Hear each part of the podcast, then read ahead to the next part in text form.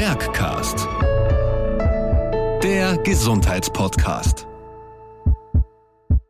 Hallo und herzlich willkommen beim Merckcast, dem Gesundheitspodcast. Hier ist euer Herzkasperl.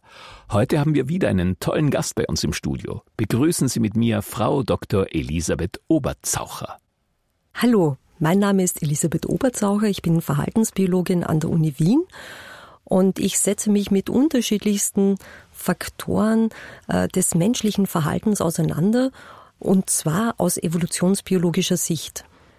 Das Thema Glück beschäftigt uns alle sehr und ist eigentlich etwas, wonach wir streben.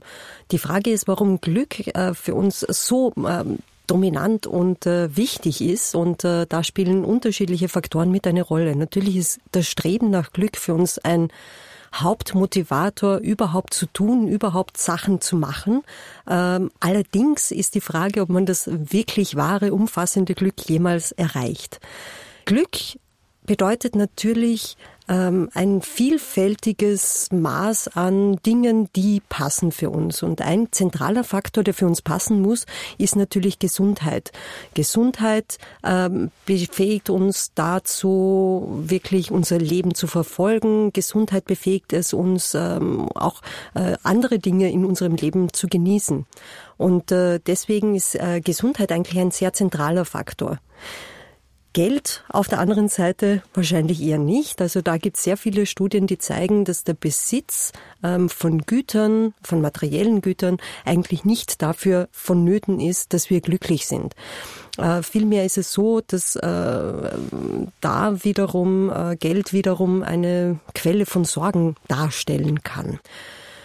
Für Verhaltensbiologen wie mich ist es äh, durchaus nicht so einfach, Glück überhaupt zu messen. Was ist denn Glück überhaupt? Wenn man sich anschaut, wie Menschen glücklich ausschauen, glücklich agieren, so kann das sehr vielfältig sein. Also Menschen können äh, vor Glück weinen. Aber Glück kann natürlich auch so ausschauen, dass man ein strahlendes Lächeln an den Tag legt und ganz, ganz äh, ja, euphorisiert ist. Äh, dieses diese Unmöglichkeit, sich durch Verhaltensbeobachtung an das Thema Glück anzunähern, äh, spiegelt sich auch darin wider, wenn man Leute fragt, ob sie glücklich sind oder nicht. Wenn Menschen anfangen, darüber nachzudenken, bin ich jetzt glücklich oder habe ich gerade Sorgen oder was fehlt mir zum vollkommenen Glück, dann fällt uns eigentlich meistens was ein, wo wir sagen, naja, das könnte noch besser gehen, da kann man sich noch weiter bewegen. Aber eigentlich sind wir sehr viel häufiger glücklich, als wir das feststellen. Das Streben nach Glück ist wahrscheinlich eher das Streben nach Zufriedenheit. Zufriedenheit, was man als psychologischen äh, Zustand kennt, auf der biologischen Ebene wäre Zufriedenheit der Zeitpunkt, wo der Organismus mit sich selbst und äh, der Umwelt in Übereinstimmung ist, wo wir sozusagen im Einklang sind, wo wir, wo alle unsere Bedürfnisse gerade gedeckt sind und wo wir eigentlich keinen Grund sehen, am derzeitigen Zustand etwas zu verändern. Dieser Zustand der Zufriedenheit kann nur vorübergehend da sein, weil wenn wir in der Zufriedenheit wären und dort bleiben würden, dann würde das gleichzeitig auch bedeuten, dass wir im Stillstand gefangen sind, also dass wir uns nicht weiter bewegen, dass wir uns nicht weiterentwickeln. Und Weiterentwicklung ist nicht nur in unserem gesellschaftlichen Miteinander eine ganz wichtige Eigenschaft, sondern das bedeutet auch in der Biologie etwas ganz Besonderes. Äh, also stehen zu bleiben bedeutet im Prinzip nicht nur Stillstand, sondern das bedeutet, gerade biologisch gesehen, meistens sogar Rückschritt. Deswegen ist das Streben nach Glück einerseits zwar sehr guter Motivator, um uns weiter zu verändern, aber das Erreichen von Glück wäre eigentlich katastrophal, weil wir dann nichts mehr tun würden, uns nicht mehr bewegen würden. Gesundheit und Glück haben eine ganz besondere Beziehung. Und zwar ähm, einerseits ist es so, äh, dass wir glücklich sind, wenn wir gesund sind. Also äh, wenn wir nicht ganz fit sind, wenn unser Körper uns sagt, ich bin äh, eben nicht ganz auf der Rolle, irgendetwas fehlt mir, dann wirkt sich das auch auf das psychologische Glück negativ aus. Und deswegen ist ein Verfolgen von Gesundheit rein aus Glücksmotivationsfaktoren durchaus eine gute Sache. Äh, wie kann man das Glück äh, Gesundheit fördern, indem man einen gesunden Lebensstil fördert, aber natürlich auch so Sachen wie, dass man sich bewegt. Interessanterweise vergessen wir ja, dass wir uns bewegen können im Alltag. Einfach so, wir können zu Fuß gehen. Die meisten Menschen haben vergessen, dass ihre Füße äh, eigentlich im Laufe der Evolution als Transportmittel erfunden worden sind und äh, haben es eigentlich fast zu Freizeitinstrumenten degradiert. Also wir fahren mit dem Auto irgendwo hin, um dort spazieren zu gehen. Oder äh, wir tun sogar noch das Fahrrad hinten drauf, um dann Radfahren zu gehen. Äh, stattdessen wir unseren eigenen Körper tatsächlich als Transportmittel einsetzen würden.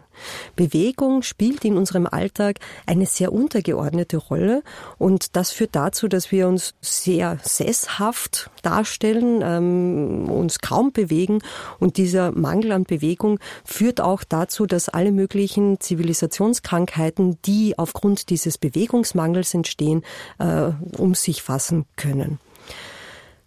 Glück ist aber nicht nur Bewegung. Glück ist auch ein gutes Essen. Ein gutes Essen muss nicht unbedingt bedeuten, dass wir uns mit äh, zuckerreichen, fetthaltigen Nahrungsmitteln vollstopfen, äh, sondern Glück kann durchaus auch sein, dass wir etwas Köstliches, aber Gesundes in uns aufnehmen. Das Zelebrieren der Mahlzeit ist auch etwas, was in unserer schnelllebigen Zeit eigentlich verloren geht.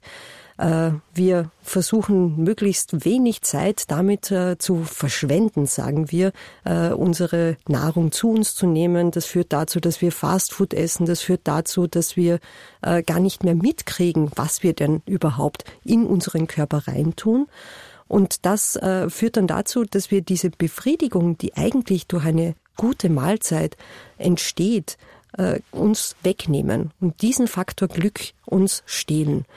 Äh, deswegen wäre es eigentlich auch notwendig, dass wir Essen wieder dorthin tun, wo wir es hintun oder wo es mal war, nämlich als äh, soziale Aktion, dass wir gemeinsam was essen, dass wir auch die Zubereitung entsprechend zelebrieren.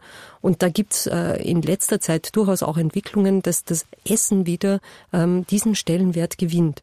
Und dann ist es gar nicht mehr so notwendig, dass wir die ganze Zeit fett und süß essen. Warum macht uns Süß und Fett überhaupt glücklich? Süß und Fett macht uns deswegen glücklich, weil wir im Laufe der Evolutionsgeschichte diese energiereichen Nahrungsmittel ähm, anstreben mussten, weil wir da nicht so viele Kalorien so leicht zugänglich hatten wie heute. Und deswegen finden wir heute noch diese energiereichen Nahrungsmittel ganz toll und ganz großartig.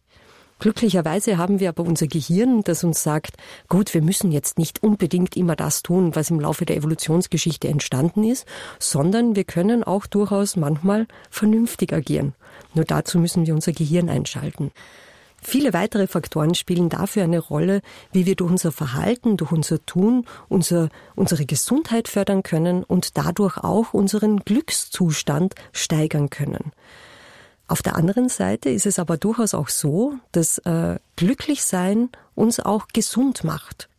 Aus Erfahrung weiß man, dass Menschen, die an ihre Gesundung glauben, dass Menschen, die glücklich sind, weniger anfällig sind, weniger Probleme haben, sich auch von Krankheiten zu erholen, als Menschen, die zweifeln, als Menschen, die gleich in dem äh, Unglück verfallen und nicht mehr an ihre Gesundung glauben. Diese Funktion, dass äh, unser Glück unser Geisteszustand, unsere Geisteshaltung sich auf unseren Körper auswirkt, das ist eigentlich schon seit Jahrtausenden bekannt. Allerdings hat es bis vor kurzem noch nicht wirklich eine Grundlage dafür gegeben, warum das so funktioniert. Und da gab es vor sehr kurzer Zeit eine Publikation vom IMBA, vom Institut für molekulare Biotechnologie in Wien, äh, die gezeigt haben, wie denn das funktioniert. Also jetzt haben wir endlich eine Antwort darauf, wie denn äh, das Glück tatsächlich unseren Körper beeinflussen kann, wie unser Geist auf unseren Körper zurückwirken kann. Das funktioniert über einen Baustein äh, des Glückshormons, und zwar das äh, sogenannte BH4. Dieser Baustein des Glückshormons, äh, der wirkt sich natürlich auf unseren Geisteszustand aus. Ähm, der macht uns glücklich, wenn wir ihn haben. Aber andererseits spielt er auch ganz wichtige Rolle dabei, wie bestimmte Stoffwechselvorgänge im Körper passieren. Unter anderem die Immunantwort. Also BH4 äh, steigert unsere Fähigkeit, Immunreaktionen zu zeigen. Und auf diese Art und Weise können wir tatsächlich unsere Gesundheit durch unseren Geist fördern. Und jetzt haben wir auch tatsächlich auf der ähm, molekularen Ebene eine Antwort dafür, wie glücklich sein auch gesund machen kann oder zumindest uns auch dafür schützen kann, zu sehr krank zu werden. Und das ist eine sehr fantastische Angelegenheit. Also wenn man sich anschaut, wie diese zwei Faktoren zusammenspielen, dann versteht man, warum das Streben nach Glück für uns Menschen so eine wichtige Angelegenheit ist, warum wir Menschen so ähm, auch diese Besessenheit fast haben mit dem Streben nach Glück, weil wir auf allen Ebenen davon profitieren. Einerseits motiviert uns das Streben nach Glück dazu, äh, Dinge zu tun, die wünschenswert sind, Dinge zu tun, die wir ähm, auch für unser gesamtes Dasein verfolgen sollten. Aber andererseits ist es auch so, dass das Glück uns gesund macht. Ist das nicht wundervoll? Ein weiterer Faktor, der uns dabei helfen kann, glücklich zu sein, ist natürlich das soziale Umfeld. Ich sollte nicht sagen ein weiterer Faktor, sondern das ist der zentrale Faktor. Wir äh, Menschen sind soziale Tiere, das heißt, äh, die Menschen rund um uns herum, wie wir mit anderen Menschen agieren, wie wir eingebunden sind in ein soziales Netzwerk, das ist ganz zentral dabei, äh, wie wir Glück empfinden oder wie wir auch unser Leben insgesamt empfinden. Wenn wir etwas erreichen, wenn wir einen Meilenstein erreichen, wenn etwas äh, Tolles in unserem Leben passiert, dann ist das zwar ganz schön, aber es wird erst richtig toll, wenn wir das mit anderen teilen können. Idealerweise haben wir auch diese großen Schritte, diese großen Erlebnisse in unserem Leben nicht alleine, sondern im äh, Verbund mit anderen Menschen, idealerweise anderen Menschen, die wir gern haben.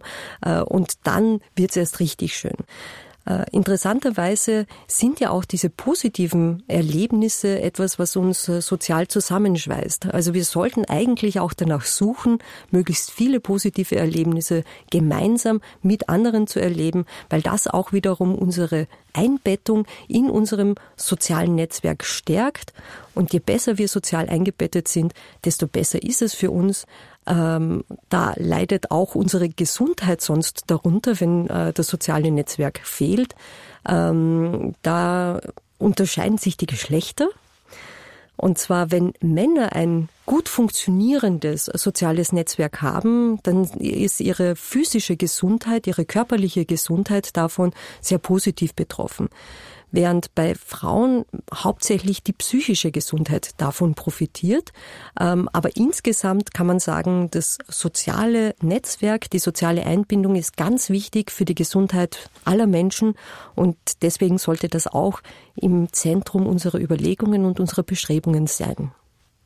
Wenn Sie also über Glück nachdenken, dann denken Sie über Glück nicht verkrampft nach, so dass Sie Stirnfalten bekommen, sondern denken über Glück nach mit einem Lächeln im Gesicht. Ein Lächeln, das Sie äh, zu Ihren Höchstleistungen motiviert, ein Lächeln, das sie motiviert, Dinge zu tun, die gut für sie selbst sind und vor allem auch gut für andere rund um sie herum. Dann werden sie dem Glück einen Schritt näher kommen. Ich Danke fürs Zuhören. Ich freue mich sehr, hier gewesen zu sein äh, und freue mich schon aufs nächste Mal. Alles Liebe.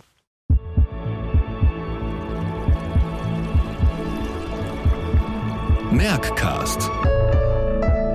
Der Gesundheitspodcast.